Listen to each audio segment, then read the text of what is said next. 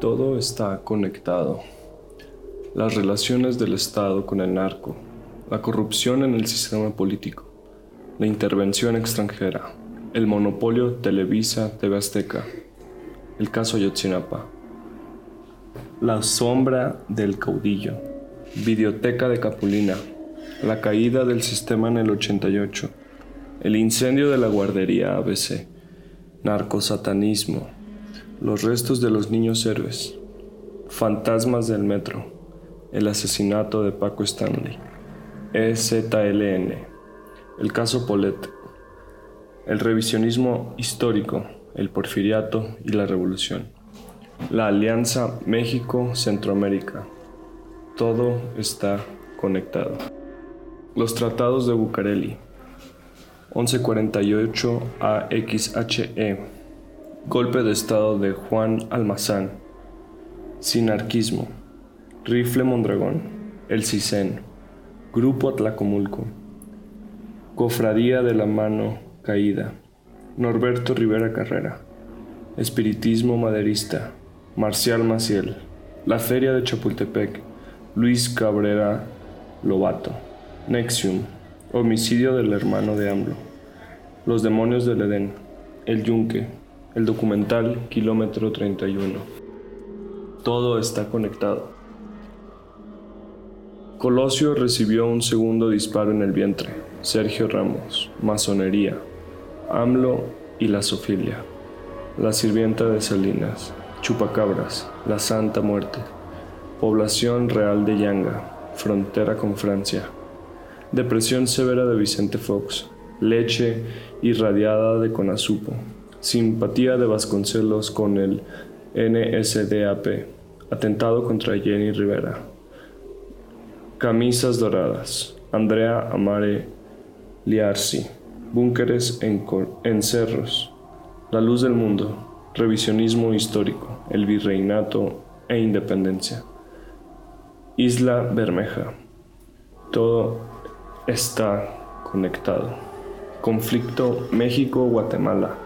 Erika Peña Cruz, casos de canibalismo en el metro.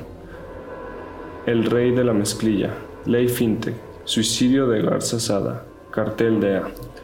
La Liga Comunista 23 de septiembre era controlada por el PRI.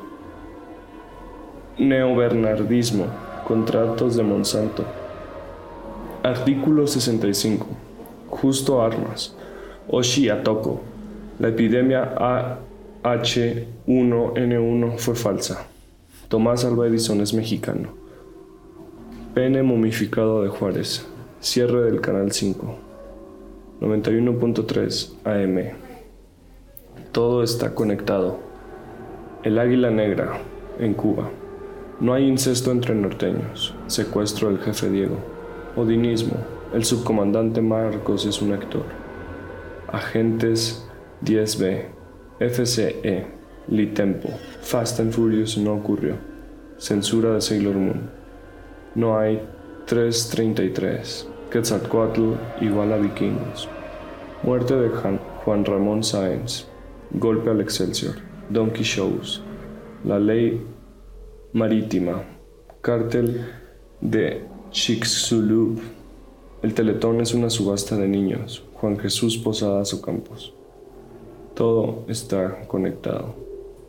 Apariciones en Kitsania, Chester Chetos y Cricri. Televisión, Televisa es dueña de Sexmex, paranoica colectiva de La Llorona.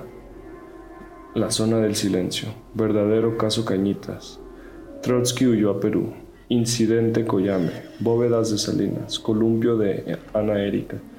Incidente de los Pitufos, películas snuff de Tijuana, Premoniciones de Carlota, Red de Brujas. Lázaro Cárdenas es nieto de Washington. El IMSS es una dependencia de Planet Parenthood. Anuncios de AA en el metro. Todo está conectado. Guerrero de los noventas. Desapariciones de lagos. Extinción programada de la vaquita. El gobierno mezcló víctimas de tortura con los muertos por el sismo de 1985. Galletas emperador. Sacrificio de vagabundos. Verdadera brujería. Los mayas son refugiados de Troya. OVNIs en el Popocatépetl. Primarias construidas sobre cementerios. Oxo igual Cemex. Fabulojos. Juego legal. Ataúdes debajo de puentes. Solo el 30% del crimen es real. Ultracontrol. Todo está conectado. Las Poquianchis, la Chaneca, Su Chang y los Olmecas. Verdadera masonería. Cemex. Incidente de la planta Anaversa. Joan Sebastián era el mayor narco en su momento. Santos paganos. Estados autónomos. La obra censurada del Dr. Atl sobre los judíos. Ningún caudillo de la revolución murió en guerra. Declaraciones de Henry Lee Lucas. Incidente nuclear en Sudáfrica. Acapulco Kids. Principios científicos de Tonali. Movilización militar de febrero 2013. El posclásico no ocurrió. Derecho de réplica. Todo está conectado. 78 prefecturas, 3 capitanías. Claves de Cricri. La capital de México es Alabama. Pedro Infante murió en el 78. Honduras controla Chiapas. Nahualismo. El presidente Apache. Revisionismo final. México fue fundado en 1634. Autonomía de la UNAM. Yolo Camotes es John Titor. María Lucía Esparza Alcarroba. Chapultepec. El Pípila cargaba el arca de la alianza. Iturbide pactó con Hidalgo. Mussolini es bisnieto de Benito Juárez. No hay elecciones. Banamex no tiene ventanas la Constitución Negra, Ciudad de los Deportes, Ritual. Todo está conectado.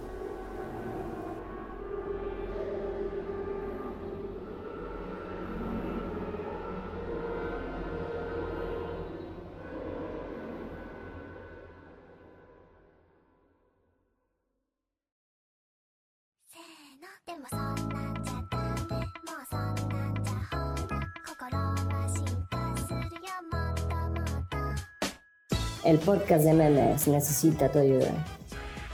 Puedes apoyar este proyecto en Patreon con una mensualidad que te dará muchas recompensas exclusivas, así como una camiseta oficial de Somos. Apoya este podcast. Incluso hay cantidades con las cuales puedes hacer que desaparezca por siempre este proyecto. Más información en la descripción.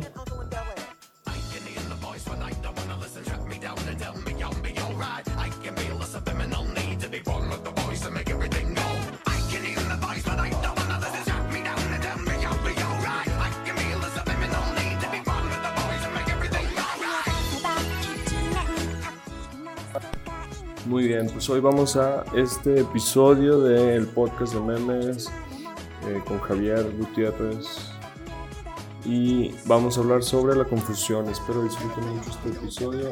Está muy, muy interesante, muy bueno. Y pues vamos, adiós.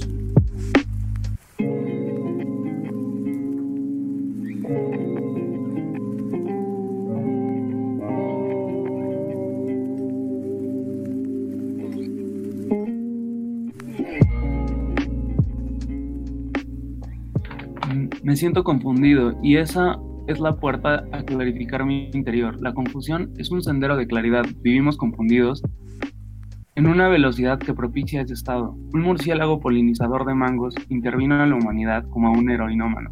Le puso bozal y lo encerró en su cuarto a que pensaran en sus acciones. Gracias, ratón ciego. El sacrificio masivo de vidas cambió de énfasis. De un momento a otro nos convertimos en ratones ciegos voladores, de vuelta a la intuición básica, la ecolocalización en redes sociales, noticias, amigos y familia. Mientras más absoluto y total el control que el sistema económico establece, más frágil se vuelve el sistema mismo en sus engranajes más básicos. ¿Qué medidas tomará la OMS en pos de resolver esta situación? Bombardear el mercado de Sonora y quemar vivos a los quetzales y jaguares ahí encerrados. Bombardear China, matar a todos los animales y hacer carne aséptica de probeta para siempre matar todo lo infeccioso, buscar culpa y quizás hacer un negocio. lo que está en medio del chino y el murciélago. La sopa. Ahí es donde se pronuncia la diferencia. Algo en mí se siente bien de las venganzas animales. Tilicum se regocija, así como los cadáveres de tigres bajo molds en Estados Unidos. Siempre fue fácil para los animales matarnos. La confusión es la claridad. Solo se necesitaba tiempo para ver hacia adentro, para pensar mientras se come un consomé de pollo. Es hora de cambios en la mentalidad de manera drástica. El valor del medio ambiente, el fin de lo desechable. Revertir de una vez por todas los impulsos del consumismo exagerado, de la acumulación. Es hora de voltear a ver a los ojos a la familia y amigos como los animales de granja se ven a los ojos diarios. La confusión trae claridad, como olas incesantes, que se intentan callar con videojuegos o reality shows, quizá con pornografía cada vez más dura. La confusión trae claridad como las hojas que barre el viento. Ejercicio, cultivar un talento, leer, virtuosismo, aumentar mi valor como como cuando todo esto pase y vuelva a arrancar la máquina de fuego, sangre, metal, crueldad, inmediatez y robots. Quizá los robots puedan ser lo más útil si tienen una intención de creación trascendental, pero no la tienen porque hasta ahora no pueden experimentar compasión, los animales sí. Quizá la utilidad de los robots es esa, que no muerden y no experimentan compasión. Insanity, descargarme, desestresarme, ansiolítico, serotonina, no perder el tiempo y mucho menos su representación en dinero. Es un problema de la concepción sistemática de la vida. Explotó la coladera, la coladera y ahora todos somos serpientes que cuando platican escupen veneno de muerte, baba que, que asfixia, ojos saltones desorbitados, manos moradas, tos de perro, así de vulnerables en realidad siempre hemos sido. La confusión es el estado germinal, hacerse cargo de la propia confusión y voltear a ver a los ojos el mismo problema.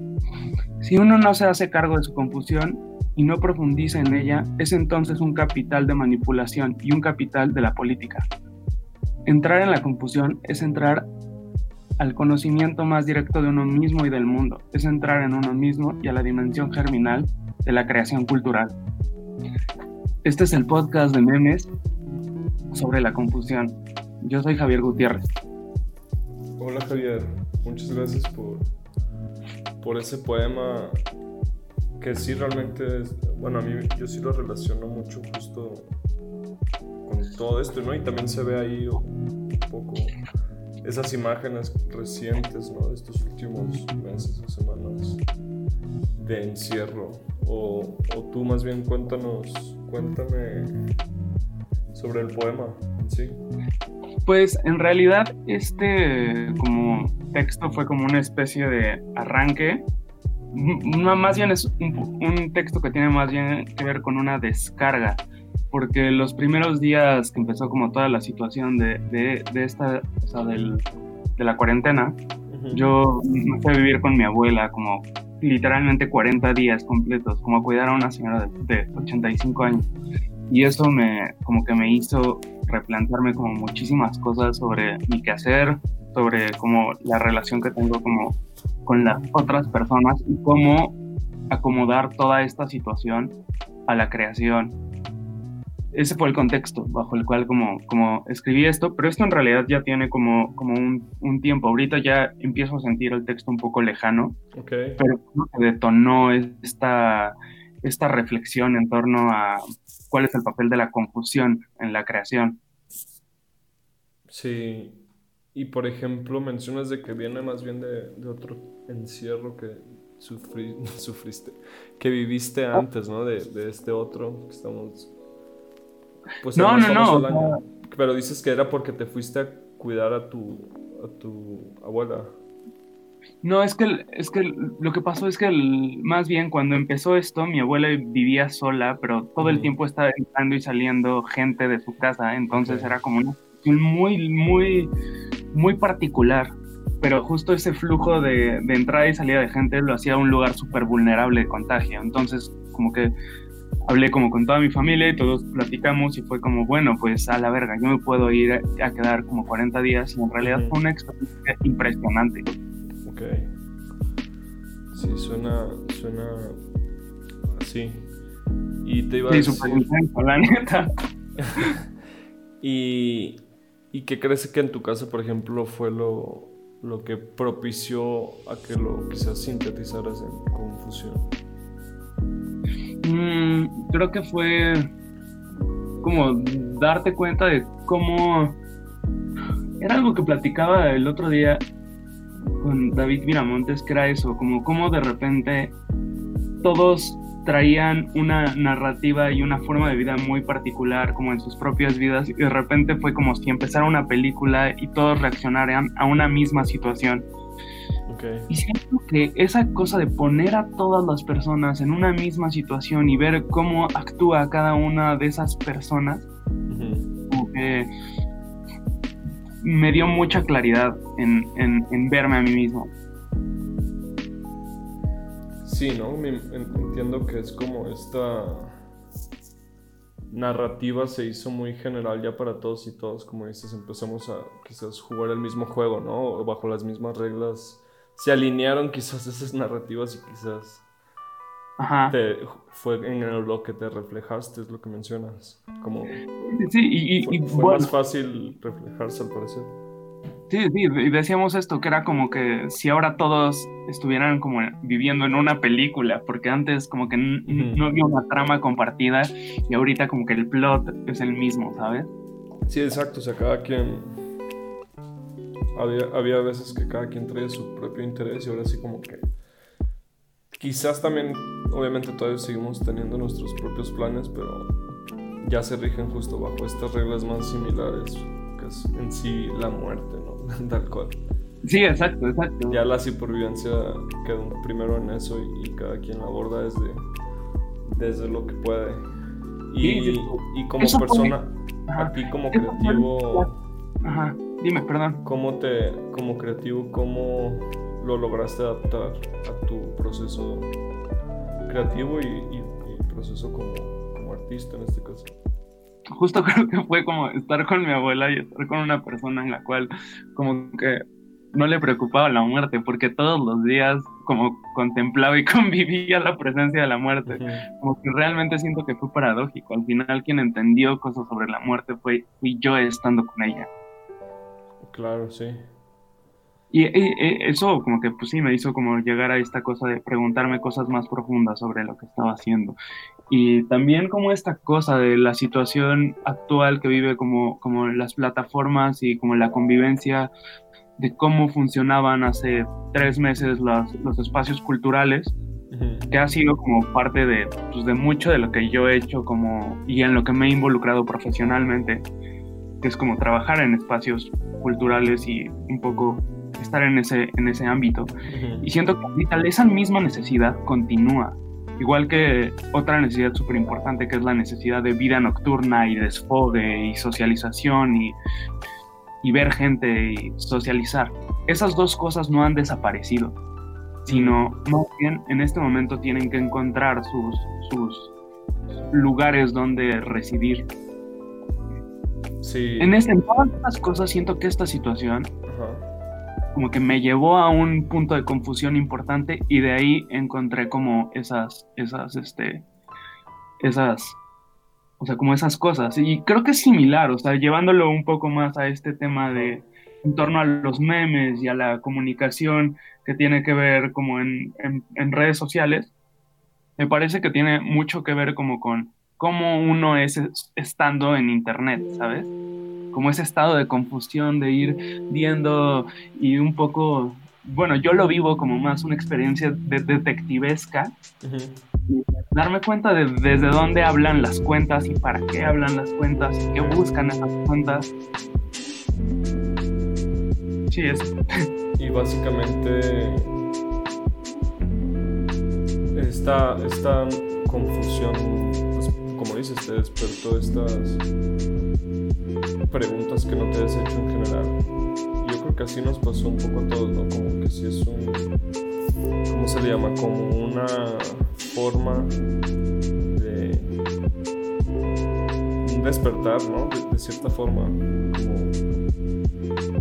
Sí, sí, sí, o sea, creo que para ti cómo ha sido, o sea, tú has llegado a... Por ejemplo...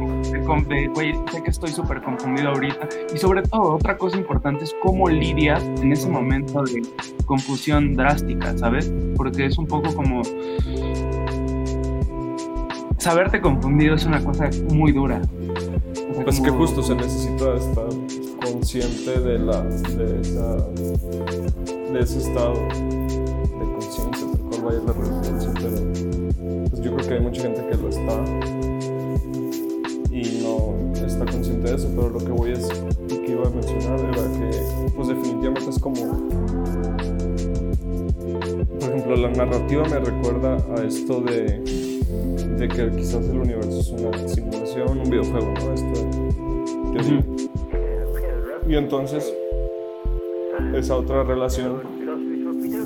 Y ahorita lugar entra un tema que me estabas mencionando antes de, comenzar a grabar. Pero la analogía de la simulación me recuerda pues al videojuego y luego como en los videojuegos hay unas como teorías también de supervivencia del, del, más fuerte, ¿no? De, por ejemplo, no sé si has jugado Fortnite, pero, pero como esta ola, ¿no? La ola que te va llevando al centro. Y entonces, como eh. esta, si este coronavirus fuera una prueba así y quien no sobrevive, pues pasa al siguiente nivel o gana algo, ¿no? Y a lo que iba con este tipo de analogías es que me, me hizo recordar a, a, alguien que mencionabas hace unos minutos antes de grabar, a Shishek, que hace como mucho estas comparativas con películas y con videojuegos y así de, filosofía, ¿no? De la vida. Entonces, pues yo creo que de una forma u otra sí es una prueba en general para las personas, crean o no en, en la simulación. Y por ejemplo, pues obviamente es una prueba de vida, o sea, ya ves que se están, quizás, o murieron más bien. Eh, el cielo tiene, un, tiene nuevos angelitos. murieron personas que, que eran, no sé, diabéticas o con hipertensión, cosas así. Y pues esa fue es como una prueba muy obvia, ¿no? Si te adaptas o si estás apto para esta prueba, pues sobrevives. Pero también yo creo que va a ser para después una económica, ¿no? De cómo se Tienen pruebas, yo creo que mucho más duras. Creo que, creo que, creo que no es tan determinante el hecho de que si alguien tiene población vulnerable, sino creo que. Pero digamos que esa es la primera, ¿no? De esta actualización del videojuego. Y luego, como otra que mencionabas, pues cómo la industria se tiene que adaptar o morir, ¿no? Como decías la creativa, los conciertos y todo eso. También haces otro tipo de prueba. Y yo creo que pues la confusión es la primordial en cualquiera de los campos, ¿no? Cómo primero superas esta, este duelo, que vi que la otra vez una psicóloga lo, lo llamaba así, ¿no? Como que todos estamos en un duelo mundial. Sí, sí, sí, se están reinventando todas las plataformas y yo francamente creo que va a suceder como una especie de extinción, o sea, va a ser una extinción, pero creo que esto va a ser bueno para el arte, el arte en sí mismo, o sea, no para las plataformas artísticas, eso, sino siento que para el contenido más profundo, porque siento Exacto. Porque va a haber preguntas nuevas, preguntas muy profundas, el individuo se va a volver a, a, a, a re, a reencontrar consigo mismo y creo que va a haber muy buen arte. Yo también tengo ese, un poco ese pensamiento, ese coincido contigo, que también algo que es muy necesario de esta como portal que estamos atravesando es justo que es un tiempo que creo que es súper necesario si quieres realmente pasar bien esta prueba que llamaba es mirar hacia adentro, ¿no? Como autorreflexión, eh, autoanálisis y todo eso yo creo que sí. Me llamó mucho cuestionamientos y así. Me llamó mucho la atención esto que dijiste sobre la simulación y como esta cosa de las pruebas y pensarlo más como, como sí, quien va identificando más lo que tiene que hacer en el entorno va a sobrevivir. Porque justo ayer vi en la noche Matrix, Matrix 1. Ah, es de las mejores, ¿no? No sí, es un monumento. o de toda la, la, saga, ya es que también está ni Matrix y así, pero yo creo que la, esa es muy buena, definitivamente. Sí, sí, sí, y pues sí, como esta cosa de la simulación es, es muy fuerte y yo creo que va a ser todavía más, más abrumadora, yo creo que cómo nos vamos a, a compenetrar con la idea de simulación, porque pues la tendencia es que ahora muchísimos trabajos y muchísimo de la convivencia, como de justo ver a gente más allá de la gente que ves, donde sea que te hayas quedado en tu estructura de vida, como con tus roomies o con tu familia o lo que sea, es, va a ser a través de esto, de la virtualidad, como de estoy contigo, pero mediado por esta presencia virtual y como esa cosa de la simulación sí creo que se va a pronunciar, como cómo nos queremos presentar en, redes sociales, cómo convivimos en una plataforma, en una conferencia. Güey, ¿y, ya viste la, el tráiler o el anuncio de la Matrix del, que va a salir otro año, la 4? No mames, va a haber una cuarta, no sabía. No mames, güey, ve, el anuncio ese, güey. Ya salió un como teaser de, de cuatro minutos. Verga, lo voy a ver. Está muy cabrón porque justo. No, no va a ser spoilers, güey, la verdad. es que sí va a ser como una especie de spoiler, pero va mucho con eso que acabas de mencionar. Ahorita lo ves. Está muy simple, güey, como que realmente no revela nada, pero sí está bueno. Es una referencia justo a, a las películas anteriores, obviamente. No. Pero sí, sí, yo creo que también se va a pronunciar y, y también como, por ejemplo, esa virtualidad que mencionas y la forma de, de contacto que, que nos vimos obligados, ¿no? También como las llamadas y... Digo, el podcast es en este formato y quizás ya está un poco más acostumbrado a eso, pero hay gente que quizás nunca había tenido tantas videollamadas como, como ahora. Claro, claro, claro. Y como también quizás se dieron muchas personas, se dieron cuenta y, de que no es necesario también quizás estar yendo a la oficina diario o ni siquiera a la escuela o de cómo la otra vez bien Saturday Night Live que justo hacen referencia que ahora ya todas como que al parecer ahí la escuela de Phoenix en Arizona tiene una reputación muy mala y es porque antes era como por o tiene una parte de esa universidad de que es por internet y de cómo ahora ya todas las universidades de cierta forma son esa universidad, ¿no? Como que no tenía el prestigio antes la educación en línea, que ahora pues todos se tuvieron que adaptar a la educación en línea, ¿no? Quisieron o no, no sé. o los trabajos, los trabajos, vi que también se va a adaptar la industria, quizás se dieron cuenta de que se ahorran mucho dinero si no tienen a gente ahí en sus oficinas, igual lo tienen que hacer el trabajo.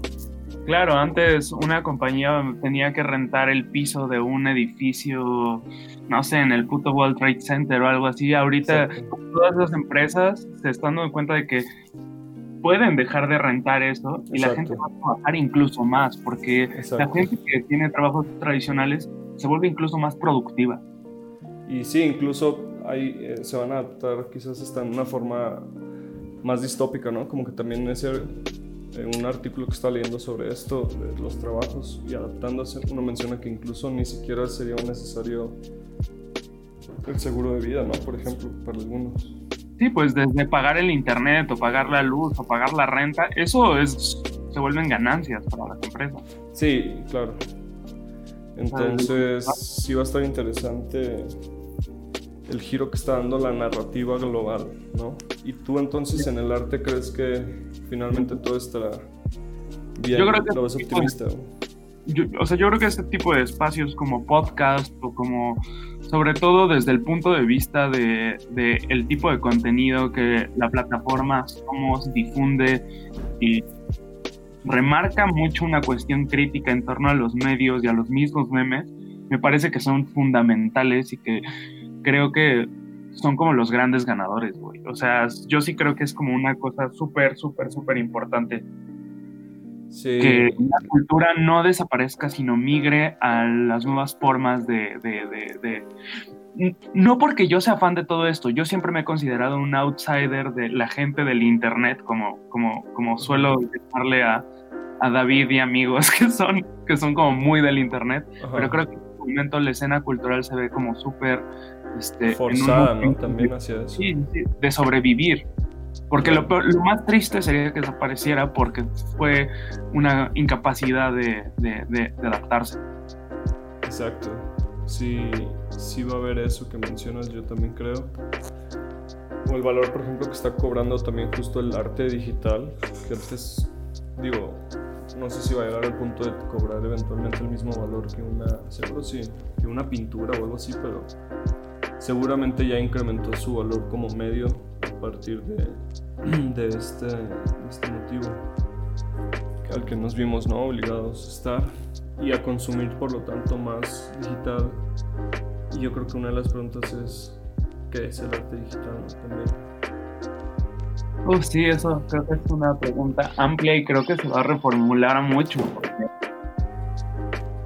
Porque, sí, yo, en primera no me considero un artista digital, pero sí, sí, mi aproximación, por ejemplo, con la creación digital es que todo es posible y como que siento que está mucho más cercano a la fantasía y al mundo de la imaginación y o sea como que me reconforta porque yo parte de mi de, de mi, de, mi, de mi carrera como artista la había desarrollado más como en medios tradicionales hacían como todo el tiempo, tienes restricciones para hacer cualquier cosa. Quieres hacer una, una, escultura, ok, es como consigue todos los materiales, luego diseña y ve quién te puede ayudar, dónde, o sea, costos, este, renta, todo eso.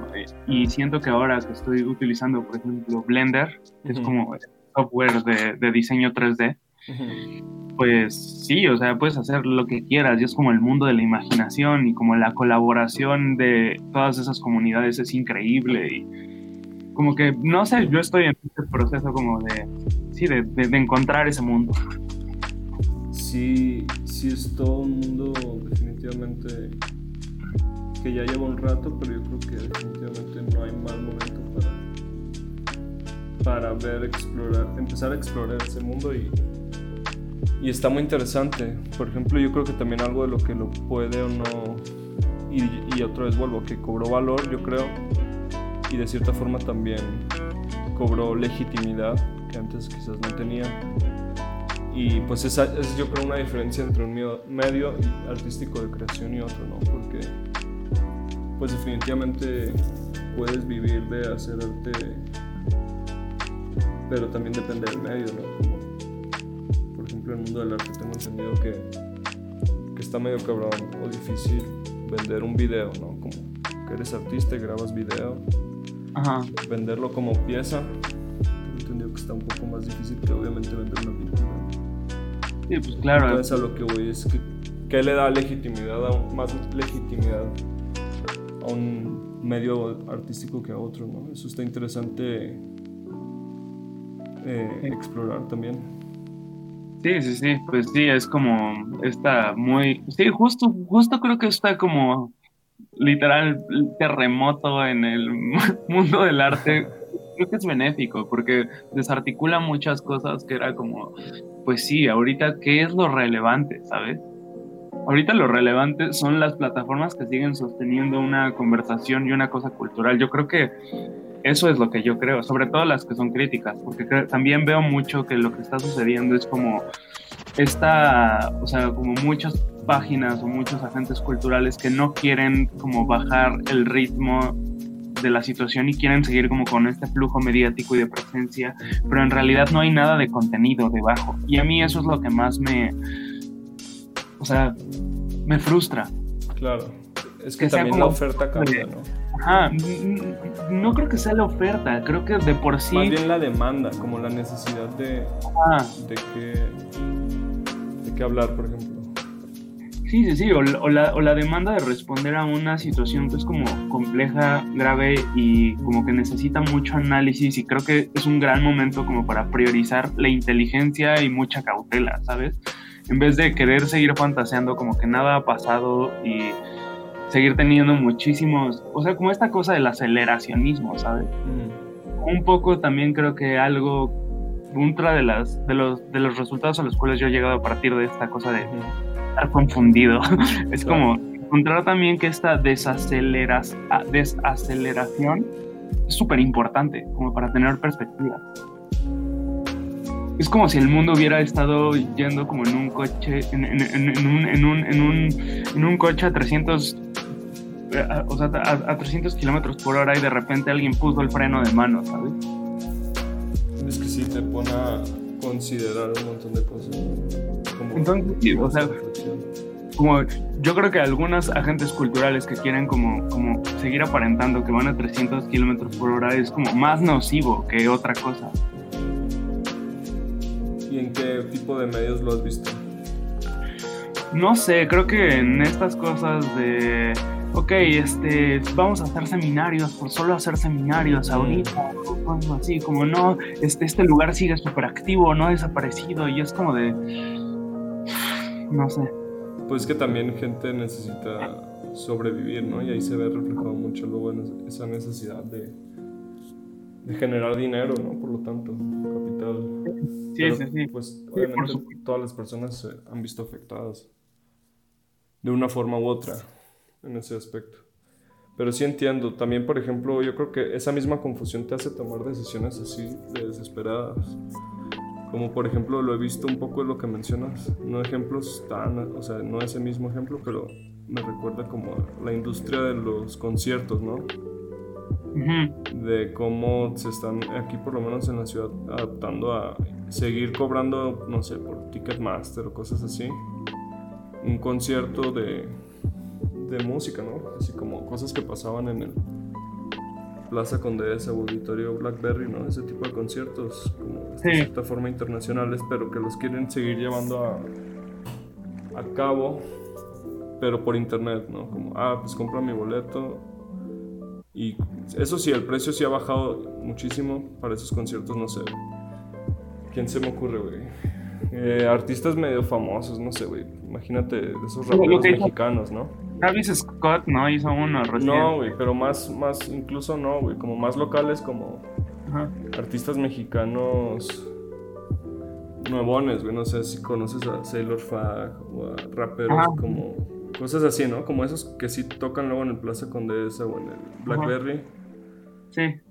pero que quieren seguir llevando conciertos porque obviamente necesitan generar y vivir y vivir de eso, pero te cobran menos, ¿no? Por ejemplo, creo que hay conciertos de ese tipo por internet como a 60 pesos o algo así.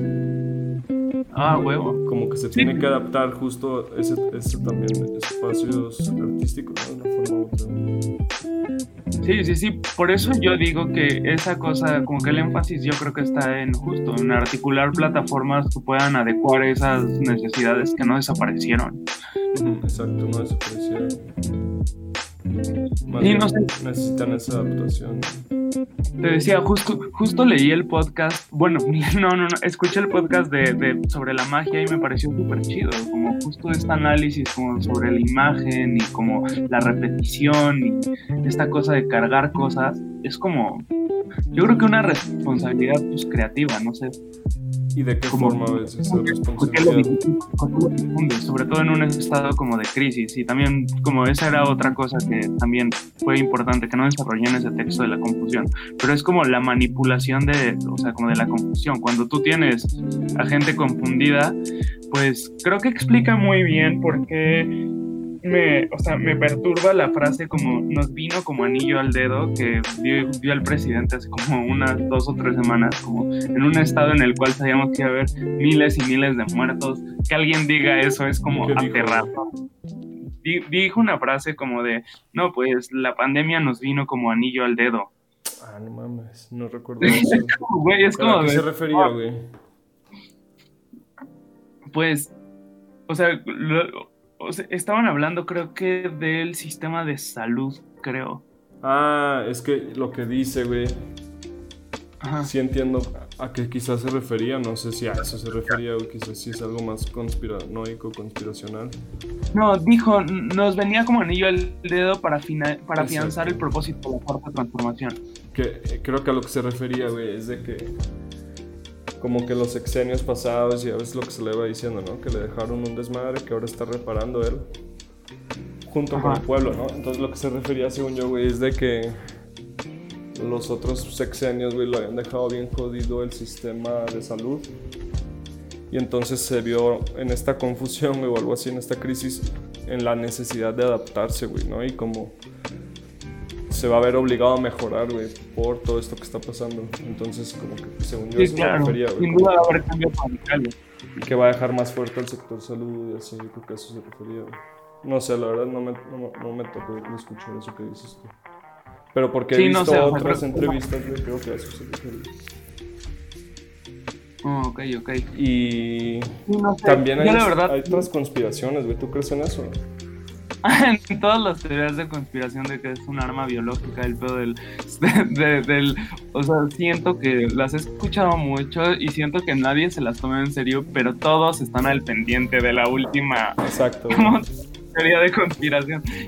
Me, parece más bien como, sí, como algo chistoso, güey, pero, pero sí, no deja de ser como que una preocupación. Yo, yo, yo, yo no creo, personalmente. Me más la versión de pensar que, el sistema económico de hiperglobalización, aceleracionismo loco y todo esto es mucho más fácil por, por su misma lógica de, de estar, o sea, de flujos intensivos.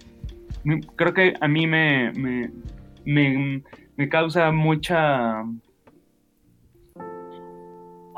como se me hace una, una, una, una respuesta muy satisfactoria, como que el sistema en sí mismo, por cómo está diseñado, es súper vulnerable. A que si de repente hay una mutación en una rata, todo el sistema se va a la mierda. Qué locura, güey.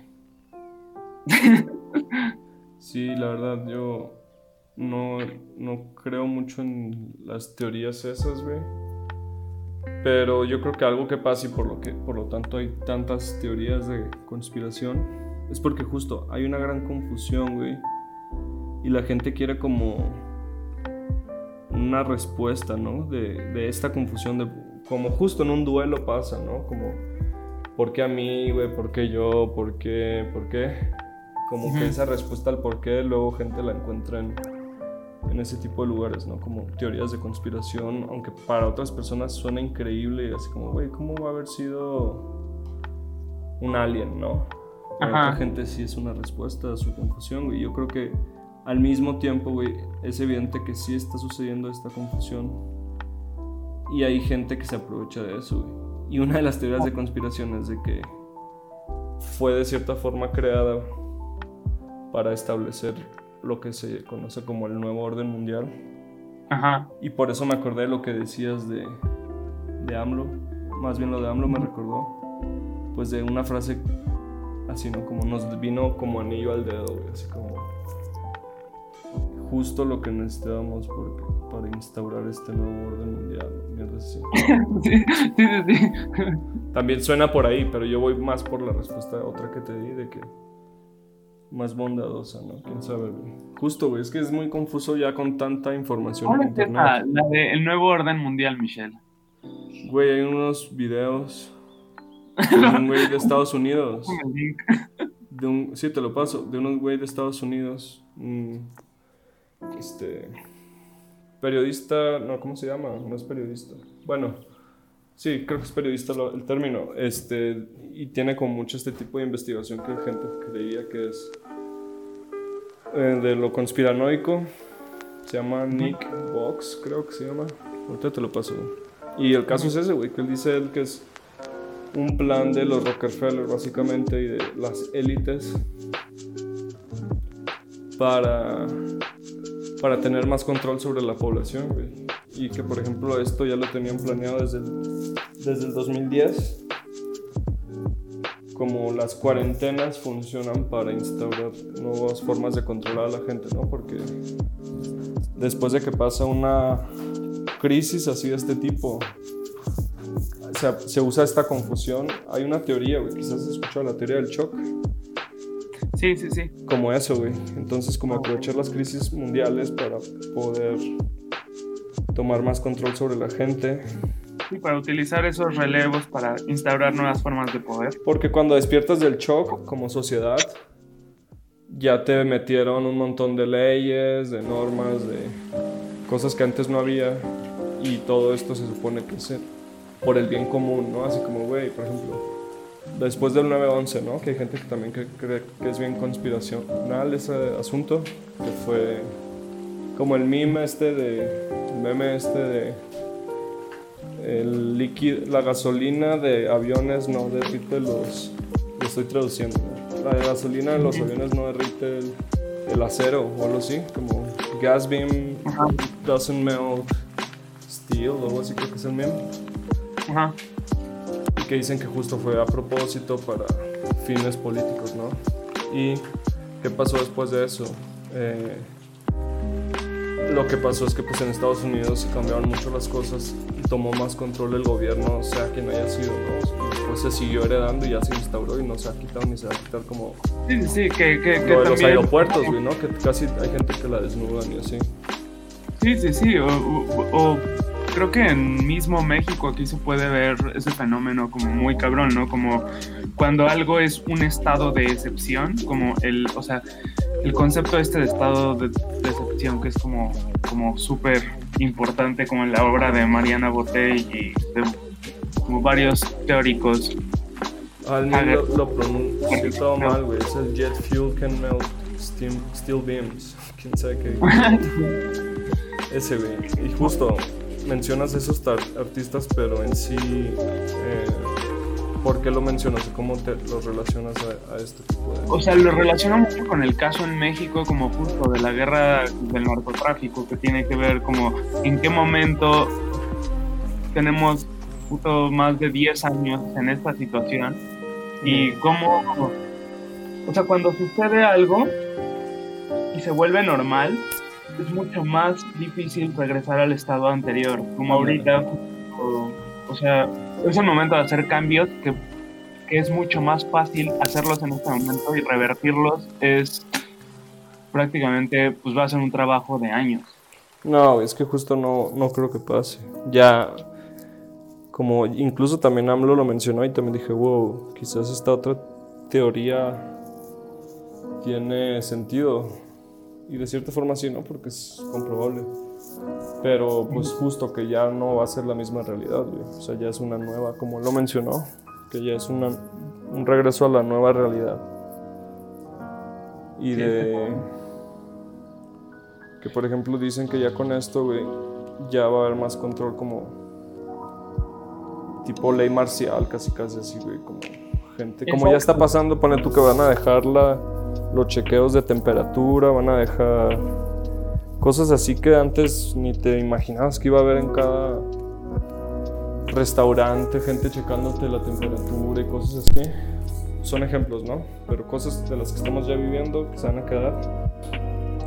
Sí, sí, sí. Güey, pues, O sí, como, ju- ya como es- justo en el, en el ámbito este del, pues sí, de los regímenes totalitarios latinoamericanos, del, o sea, del o sea, el siglo pasado era como, sí, lo, lo, o sea, lo fácil es sacar al ejército, lo difícil es que se vuelva a, a, a- o sea, que se regrese el, el ejército a personas, una vez que ya tiene control en funciones civiles. por ejemplo, y ya dijo el presidente que, que sí va a poder ya estar el ejército en la calle. Por ejemplo.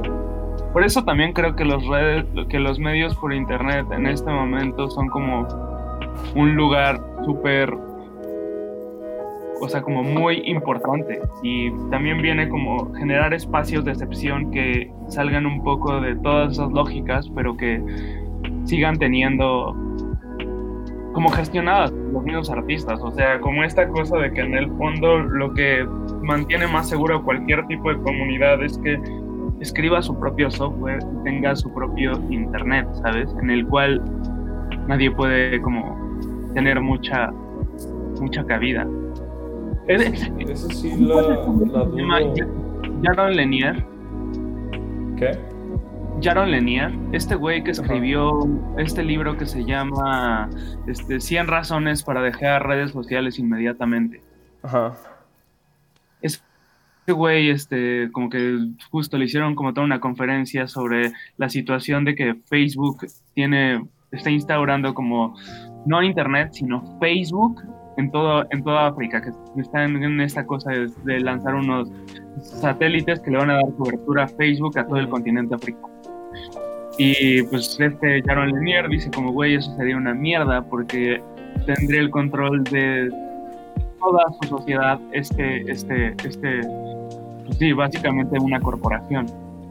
Y hace Sí. como un consejo que dice, güey, yo a todos los jóvenes programadores de, de, de Etiopía o cualquiera de estos países que más vanguardistas en, en, en, en, en, en África, el consejo es que escriban su propio software, o sea, que tengan internet en sus términos.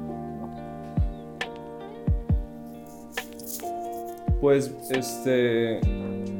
No sé por dónde se me vinieron muchas ideas a la mente. No sé por dónde empezar, pero definitivamente, primero es complicado. Segundo, si es posible, por lo menos en un territorio virgen como quizás lo sigue siendo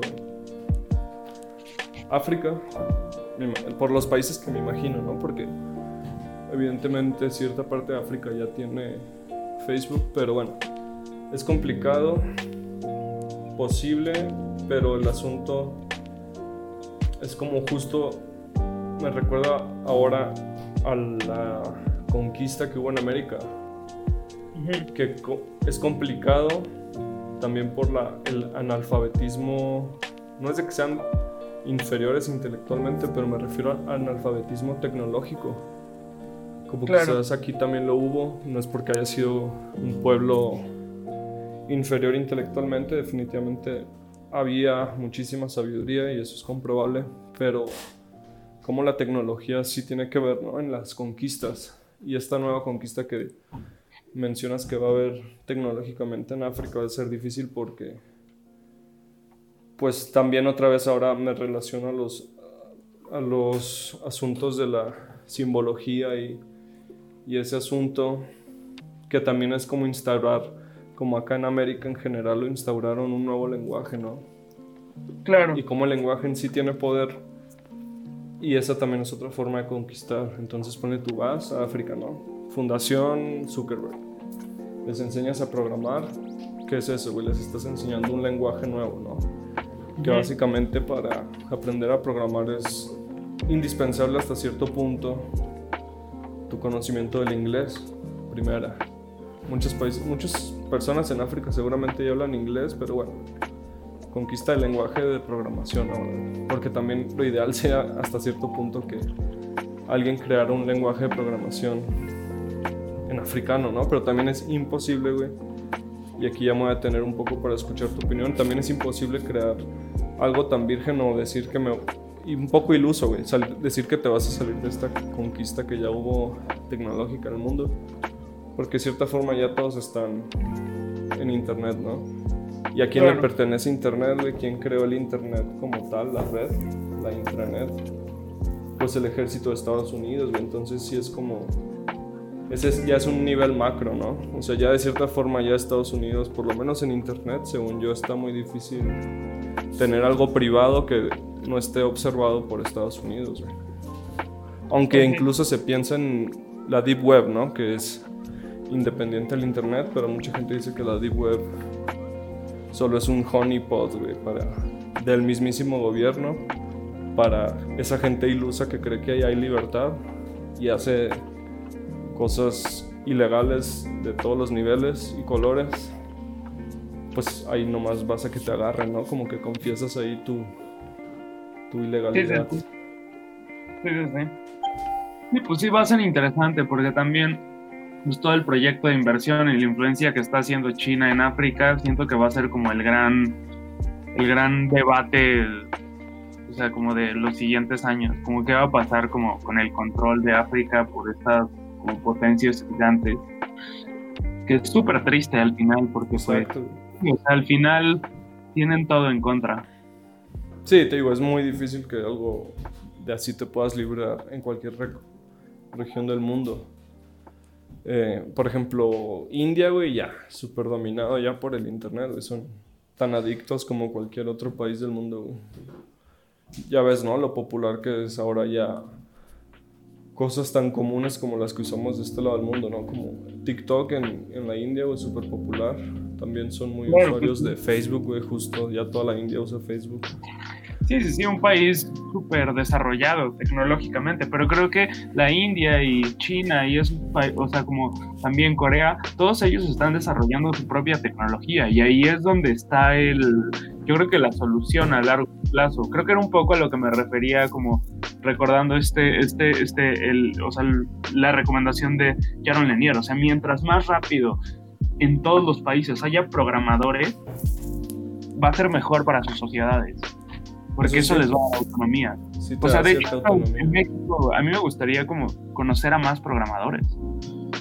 Pues es que, güey, también la, la programación en México no está tan, o sea, sí está muy avanzada, evidentemente no me quiero malinterpretar. O sea, sí hay gente muy, muy, muy, muy, muy avanzada como en cualquier otra parte del mundo y así. Pero la cultura en sí no está tan... Sí es muy de nicho, güey. O sea, por lo menos en mi experiencia... Sí, sí, sigue siendo muy, muy... Exacto, güey. O sea, en mi experiencia sigue siendo muy de nicho. Y sí hay un montón, o sea, es otro mundo definitivamente que no está tan unificado en la cultura popular. Pero de que está ahí, está ahí a, a todo nivel, ¿no? Obviamente. Pero sí, güey, por ejemplo, en el arte, definitivamente hay mucho arte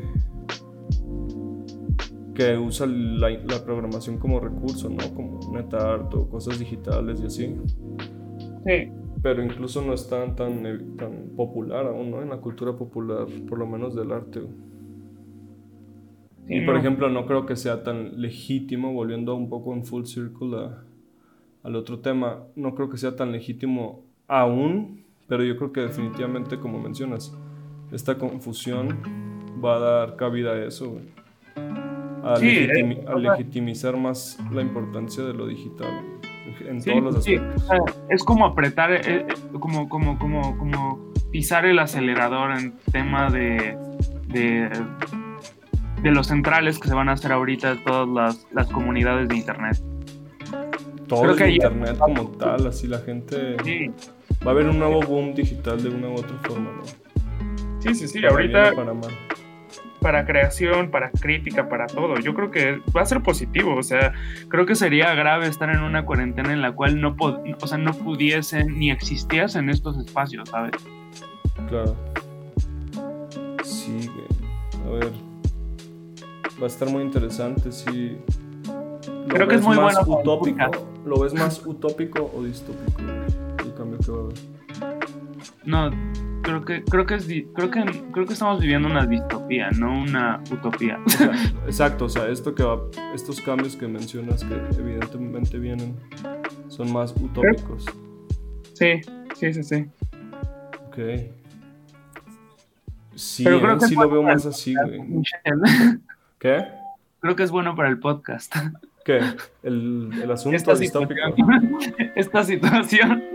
Pues es que culturalmente, o sea, el podcast de memes habla mi entendimiento en meme como toda la cultura popular del zeitgeist, ¿no? Como el espíritu actual, Sí, sí, sí. lo viral, digamos, de la cultura popular.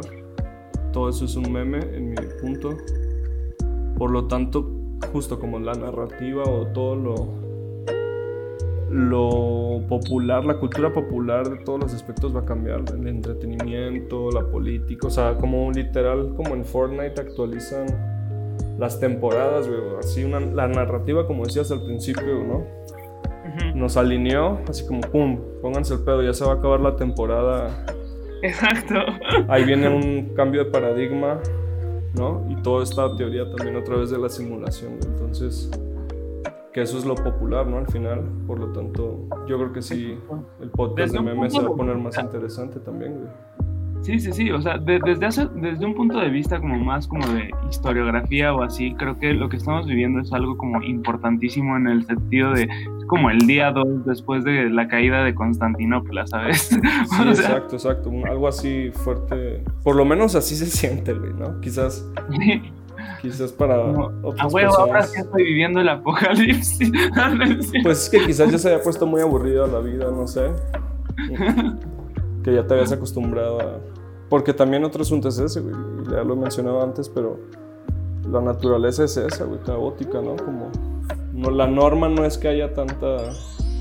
Tanto Por lo orden. menos en, el- en la naturaleza se supone que es más caótica. de- y a la gente, la norma hasta ahora era como sorprenderte que pasen cosas, catástrofes naturales, ¿no?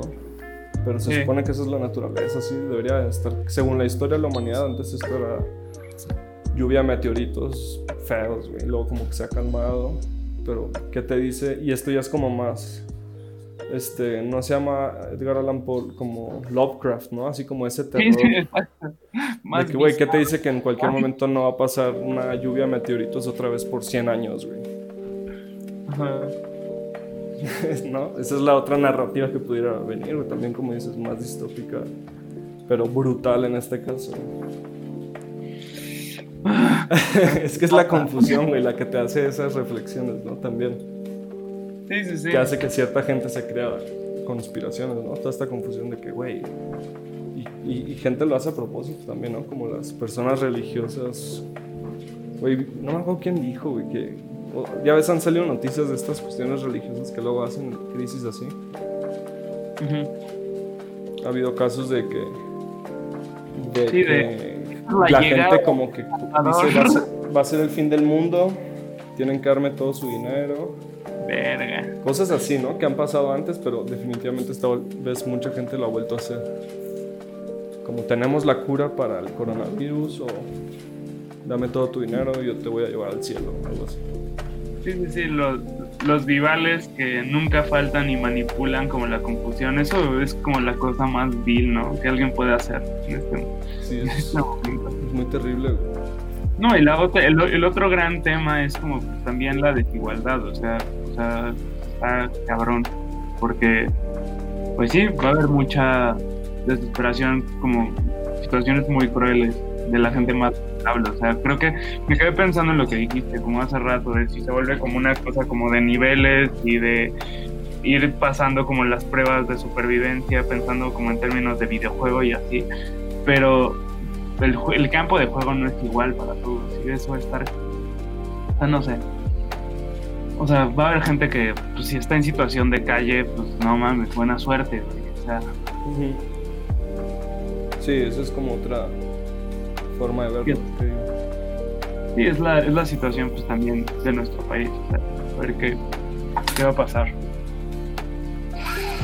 Yo por eso me he mantenido como muy alejado, creo que, de, de, de, las noticias. O sea, o sea, como que intento dosificar mucho mi, mi contenido de, de, noticias, porque siento que puede ser fácilmente abrumador, pero no dejo de ver noticias, porque también pues, es fundamental. Pero, Michelle, ¿tú qué piensas de la protesta? ¿De cómo se tiene que articular formas de organización y protesta social ahora que pues desaparecen cosas? Hablando un poco como de lo que te había dicho de antes de que fuera la cuarentena y se declarara como todo la crisis sanitaria, era como el movimiento feminista. Yo estaba como impresionado del, de la fuerza que, que, que adquirió, o sea, como eso. O sea, no sé, te lo pregunto un poco por, por, porque creo que tú eres mucho más nativo de Internet. Sí, sí tengo una opinión ahí. Sí. Eh, definitivamente la, las... Se va a tener que adaptar, como dices, la forma de la protesta porque... Porque pues justo se, se presta para muchas cosas de control, como te mencionaba. En este caso, eh, pues sí, por ejemplo, antes de esto se nos podría olvidar, pero estaban, acaba de pasar el 8 de marzo, cosas así que mencionas feministas, pero de repente pues ya podría verse que es otra forma de control que ya le gustó a la gente, me refiero a las los élites, a los fácticos, poderes fácticos, y decir, güey, pues mira, se dieron cuenta que nadie destruyó el ángel y así. ¿Qué tal si dejamos este tipo de control relativo que teníamos? ¿no? Entonces, definitivamente no se resolvió la lucha feminista, pero sí se calmó, como mencionas, la, de una forma u otra la narrativa forzó a que cambiara esa, esa forma de protestarse, protestar pero bueno, ¿cómo va a cambiar? ¿Y qué se necesita? Yo creo que se necesita unión, justo eh, despertar de, esta confusión que a la vez lo que lleva es como una pasividad y una... Se calma, ¿no? La actividad de una forma u otra, quieras o no, porque justo es hasta cierto punto prioritario resolver qué vas a comer el próximo mes y tu trabajo y así y ya después te preocupas de cierta forma por preocupaciones ya más sublimes, ¿no? Ya no tan superficial, tan, tan más bien primitivas como sobrevivir y comer. Entonces, ya una vez que se resuelva eso, quizás ya no regresamos más bien a eso. Como ya no vamos a regresar a la misma realidad, se va a ver adaptada la, la, manifestación, la protesta de ella, de todos esos asuntos que sí podemos seguir intentando resolver, luchando y quizás pone tú. Yo creo que algo que va a pasar y si ayuda a la aceleración esta es de que evidentemente eh, pues si se dieron cuenta que el internet es muy importante, bla, bla, bla, entonces ya más ojos en el internet.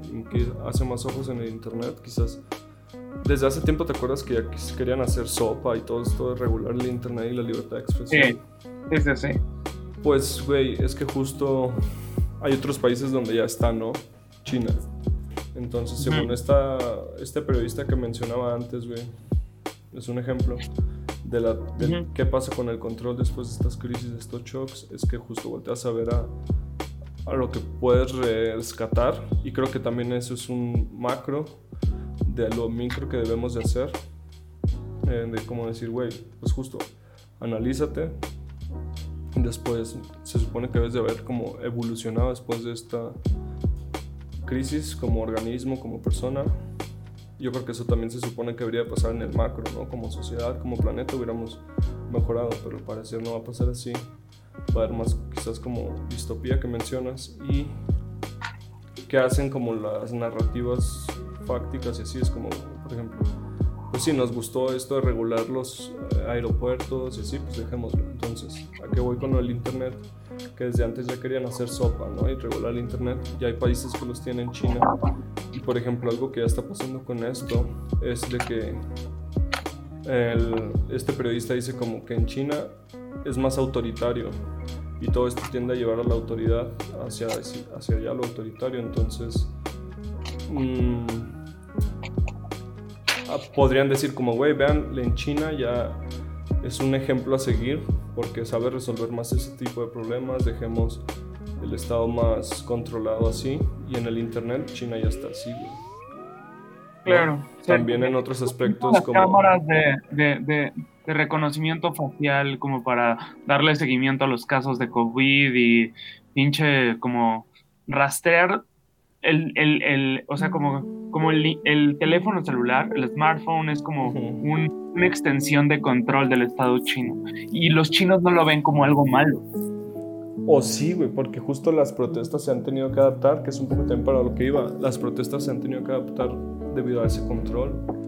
No es que han solucionado cuestiones que seguimos luchando acá también la siguen también luchando allá. No es justo, no es que lo haya, no sean mejor ese control en internet y la gente no se queja, solo se queja de una forma distinta. Quizás en las calles no tanto, aunque sí, porque también antes de esto del, del coronavirus estuvo lo de Hong Kong, ¿no? Manifestaciones así. Claro. Pero justo, ¿qué hicieron? Dijeron, no pudimos salir a las calles y ahí he visto que hay protestas, y la otra vez también lo mencioné en este, ¿cómo se llama? Animal Crossing, güey. ¿No? Ah, sí, sí, sí, claro. Sí, Eso, eso es a mí lo que creo que ahí viene más el asunto. Como cómo las esferas y las plataformas van a ser los lugares donde la cultura de la protesta, la cultura de los intercambios sociales, la cultura de las, de las conversaciones va a suceder. Porque, o, sea, o, sea, una pregunta, en, en el último mes en comparación antes de que fuera la pandemia, ¿cuántas veces salías como entre semana a platicar con tus amigos, a intercambiar ideas, a,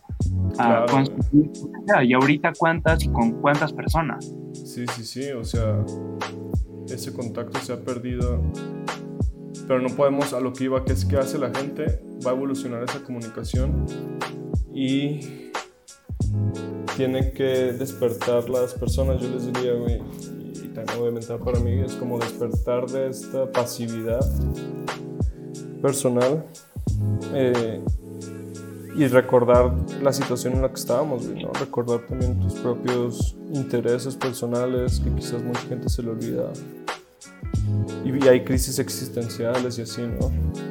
Claro, sí. Es, es, esa es una cosa que, me que, que, que siempre me repite un amigo que que ha pasado por, como por muchos problemas, me dice, güey, es que eso pasa como en, en, en, los momentos de crisis. En los momentos de crisis se destapa la coladera. Pero tú decides si, si, si como le enfrentas, yo creo que el primer paso es a través de, de sentirte completamente sin un norte y eso es la confusión y creo que a través de asumirla es como la resuelves. Sí, o sea, es muy importante que no te... Es que justo es otro asunto, sí hay... Hay gente que busca el escapismo, ¿no? Y hay muchas opciones así ahorita. Que eso es algo de lo peligroso también, o sea, que hay mucha gente que prefiere evadir la realidad durante estas situaciones y no sé, incrementa las adicciones o... Sí, lo que pasó en Monterrey. Pierdes el tiempo más... Y hay gente que se aprovecha de eso, de que pues los medios, ¿no? Por ejemplo, con el exceso de información y cómo pueden aprovechar esta confusión con exceso de información para, para, no sé, cosas desde marketing hasta propaganda política, ¿no? Sí, está cabrón eso. Sí, el escapismo, pues sí, o sea, si quieres evadirte. Y también eso es otra cosa que he visto, como con mi círculo más cercano de amigos y familia, como es con los patrones y las formas y los rasgos que tú decides comentar ahorita, se van a pronunciar muchísimo. O sea, si antes de la, de la, de la, de, esta cuarentena y de todo este proceso, este, estabas chupando mucho, pues ahorita vas a chupar más. Y y no es como que se te va a quitar, güey, cuando... Exacto. O sea, es posible, obviamente es posible, güey. Tampoco que sea como un juicio moral o ético, pero sí es posible. Pero sí está comprobado que, que, eso es posible también, que se te quede todo lo malo. Y, y, ahí es lo que se necesita, como darte cuenta de esto, tomar disciplina y que no se te olvide dónde estábamos, ¿no? Antes. Porque, pues sí, al parecer aprovechan eso. La confusión creo que justo necesita ser usada para bien en todos los aspectos personales y, y también globales, ¿no? Sí. Pues eh, eso, Michelle, ese era el, como el gran como tema que, que yo he traído en la cabeza últimamente. Y sí, ¿eh? definitivamente me, me, relaciono con el tema, como te darás cuenta, de, que creo que es algo que está muy, muy, muy presente. Sí, pues sí, es el plot en el cual andamos todos, ¿no? Es este momento. Sí, lo que quiero ya es. Pero es que, ¿cómo sabes también cuando ya, cuando ya se acaba, no? Porque también lo que quiero ya es que se acabe, güey, pero ya no significa volver a la normalidad, eso que se acabe, güey. ¿No? Sí, sí, sí, sí. Es como. Sí, sí, sí. O sea, ¿cómo sabes que se acabó ya? Donde es como una borrachera donde chocaste, te levantas y tal vez ya no tienes dos dedos o algo así. Pero como que todavía no me veí la mano, o sea, y no sé si. ¿Me entiendes? O sea, como. Sí. ¿Cómo saber que ya terminó? Sí, güey, sí, es una locura. Entonces, ¿con qué te quedas, güey, de hasta ahora? ¿Con qué te has quedado de esta creo que es un proceso de transformación súper importante y creo que hay que asumirlo como tal y porque creo que va a ser como cuando la generación pasada hablaba, creo que va a ser como cuando mi papá hablaba como con sus abuelos sobre la Revolución Mexicana, sobre un momento de, o sea, puntual de cambios drásticos. Creo que la, lo que se construye en este periodo, que el peor, el peor escenario que yo he escuchado es que dicen que estas, pues que no va, se va a regresar a la normalidad como, como la entendíamos antes de que pasara esto como en dos años. Esa es la peor. Lo más próximo a regresar a algo similar. Ese ha sido como la, la, la, la noticia a partir de noticias de internet que no creo que tengan demasiado respaldo, pero ese, esa ha sido como la peor opinión que yo he escuchado, que como serían como dos años en lo que se restablece como estaban las cosas anteriormente. Y pues creo que es como un momento de transformación súper cabrón, o sea, como muy, muy, muy profundo. Y pues eso, o sea, como ser responsables de ese contexto histórico. Como individuo, ¿no? Porque pues no manches, o sea, sí. Como que siento que también algo que he detectado mucho que sucede es como todo me afecta más. O sea, cualquier cosa, sea positiva o buena, o sea, positiva o negativa, me afecta más de lo que normalmente yo creía que me afectaban antes. Pero es que también yo creo que es por este motivo del escapismo. O sea, definitivamente todos estamos, o sea, de este escapismo como que hay una oportunidad ahorita, porque definitivamente todos estamos pasando por algo, ¿no? Definitivamente. Entonces, yo creo que es más importante darte cuenta que que como despertar, güey, de una u otra forma, no sé cómo decirlo, güey, pero este escapismo de poder decir, güey, justo como quererte rendir, güey, ¿no? Como esta confusión y depresión que puede traer. Y decir, como, pues, te da cierta comodidad, yo creo, eso, ¿no? Como el poder usar excusas para... Para es que no hay excusas, güey. Es que justo a lo que ves, no hay excusas porque todos estamos pasando por lo mismo, güey. Exacto. Sí, sí, sí, o sea, creo que eso es muy propio como de la conciencia que estaba antes, que era como esta, bueno, antes me refiero a a que creo que es un momento como de pensar en términos colectivos. Exacto. Y creo que esa forma de pensar en términos colectivos va a ser como un poco la solución, como acercarte cabrón a las personas que son importantes, a no como segregarte, a no eso, como es que se presta a lo que voy, ¿no? Como para huir de todo esto, güey. Como intentar escapar a, a donde todo es nostalgia, ¿no? Pura, como intentar escapar a donde todo estaba bien, pero date cuenta que no, güey, había muchos pedos. Acuérdate de esos pedos en los que estábamos y a seguir, güey, con, con esos problemas justo como cuando antes, güey, pero pero no por comodidad, sino más bien como a resolver e intentar que las cosas sigan siendo mejor, güey. más que cambiaron unas cosas más y ahora quizás solo que adaptarse o morir. sí, y eso sí es una situación cabrona, la verdad, pero, pero está chido, creo que es como un reto que nunca se nos va a olvidar creo que es como un momento histórico súper interesante y creo que hay que pasarlo como una comunidad que se tiene que rearticular, sobre todo la comunidad artística y creo que sí, se van a volver preciadas las, las plataformas de internet que sean críticas.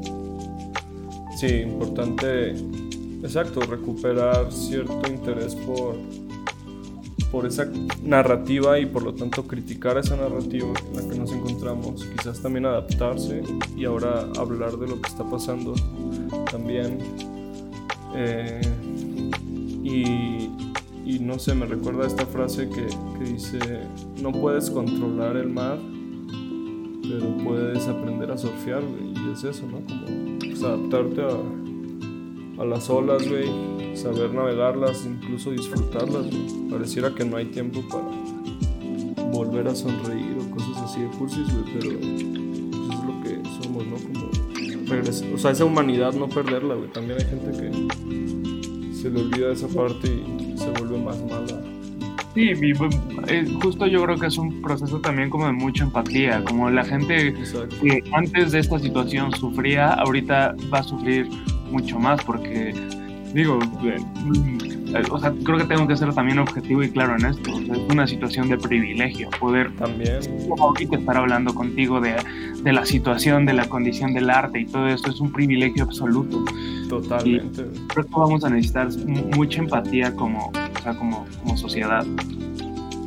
Importante eso, entonces pues güey, solo queda seguir teniendo discusiones entonces, creo que ha sido bastante eh, fructífero, güey, como importante poder hablar con alguien y seguir hablando, eso es a lo que voy, pues, o sea, seguir teniendo conversiones con amigos y así, como decías, quizás ya no es posible ir tres veces, cuatro o toda la semana a casa de tus amigos, güey.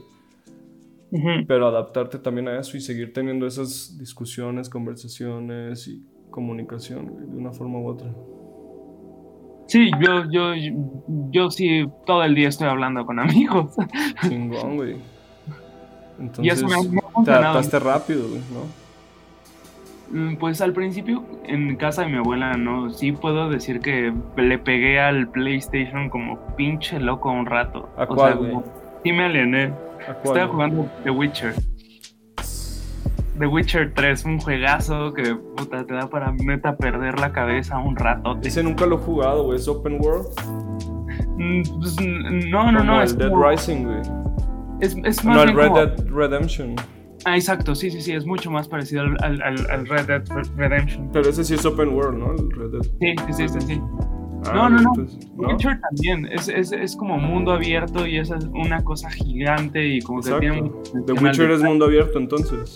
Ajá, sí, sí, sí. Qué chingón, güey. ¿Y la serie, güey, te gustó? También dije, escuché que buena, güey.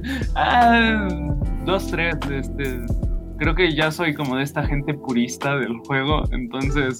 Es que lo han Eh, intentado tanto y no les ha salido, güey. Como sí hacerlo me de los O cómics. sea, está buena, pero, pero el, el videojuego es tres mil veces mejor. Pues sí, es como un videojuego, definitivamente no puedes comparar eso. No. Pues sí, eso. En los cómics y las adaptaciones de Marvel yo creo que esa es la diferencia, que el cómic lo leíste en 2D y ya la Ajá. película es 3D, güey, pero querer bajar, y por eso creo que no ha funcionado todo lo, lo que han hecho quizás con las películas y los videojuegos de ese tipo, ¿no? Como querer llevarlos al cine no funciona igual que en los cómics porque pues, güey, como bajas una cosa interactiva y así Ajá. a un 2D donde es muy pasivo el consumo, güey. Sí, sí, sí. Y también como el medio nativo de, de Marvel, pues fue el 2D. Y pues se volvieron genios del 2D. De- En el 3D, eh, pues son ahí alguien que, que no para de sacar cosas, güey. Pero, güey, a la gente le siguen mamando, güey. Yo creo que es por lo mismo, porque como que de cierta forma sí evolucionó y atribuyó a la... Más bien es eso, yo creo, como que atribuye y, y aporta algo más a la narrativa del multiverso ese, güey. Sí, sí, sí. Y ha- sí le ha ido bien a, a que evolucione la historia y así. Sí, pues sí, son un imperio. Y hay un, hay un ping pong, ¿no? Ahí entre los cómics y las películas con la narrativa, o sea, sí es continuo. Pero bueno, güey. Otro tema muy amplio. Entonces solo me queda más que agradecerte, güey, por, por tu participación en este episodio. ¿Algo más que quieras decirle a la gente? güey? Para No, a mí también un, un gusto platicar y saber de ti, Michelle. Estaría chido luego echar una chela virtual. Sí, no, una de verdad, eso estaría muy cabrón. Sí, bueno, Lo mucho más mejor, pronto ¿no? posible. Definitivamente va a ser posible, pero ya que sea más rápido. Sí, güey, a huevo. Pues te mando un abrazo muy fuerte. eso. Igualmente, güey, alguna canción con la que quieras cerrar el podcast, Ah. siempre pregunto eso. Sí. Dance with the Devil. Es la que es electrónica, acá súper buena. Sí, sí. Ah, esa me gusta, güey. Pues, Esa, güey. Perfecto, entonces muchas gracias de nuevo, Javier. ¿Dónde te puede seguir la gente, güey? Ah, pues sobre si todo. quieres, en- ¿no? A lo mejor no quieres, güey. Eh, pues sí, en, en mi Instagram ¿Cuál es, güey? Arroba. es arroba javier.good. Ah, no, ¿cómo estoy en Instagram? A ver, Güey, te digo, Lo no sé pongo, lo lo pongo en la biografía, güey, igual siempre. Pero bueno, sigan a Javier. Y si quieren platicar, platiquen. y sigan su obra y, y cómo realmente también se adapta a esta nueva confusión que hubo. Síganlo, los dejamos con, con esta with the Devil. Un abrazo, güey. Bye. The gates are open.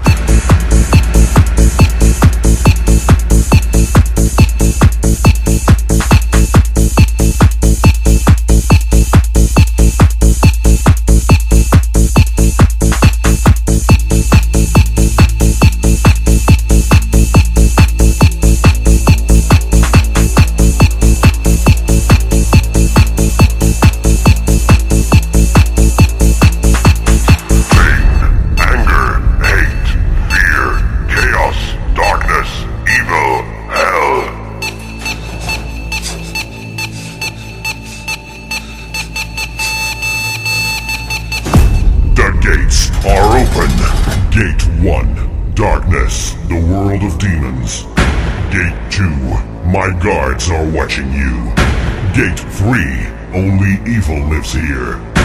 Gate 4, there's no way out. Gate 5, feel the fire. Gate 6, pick up your weapons and fight.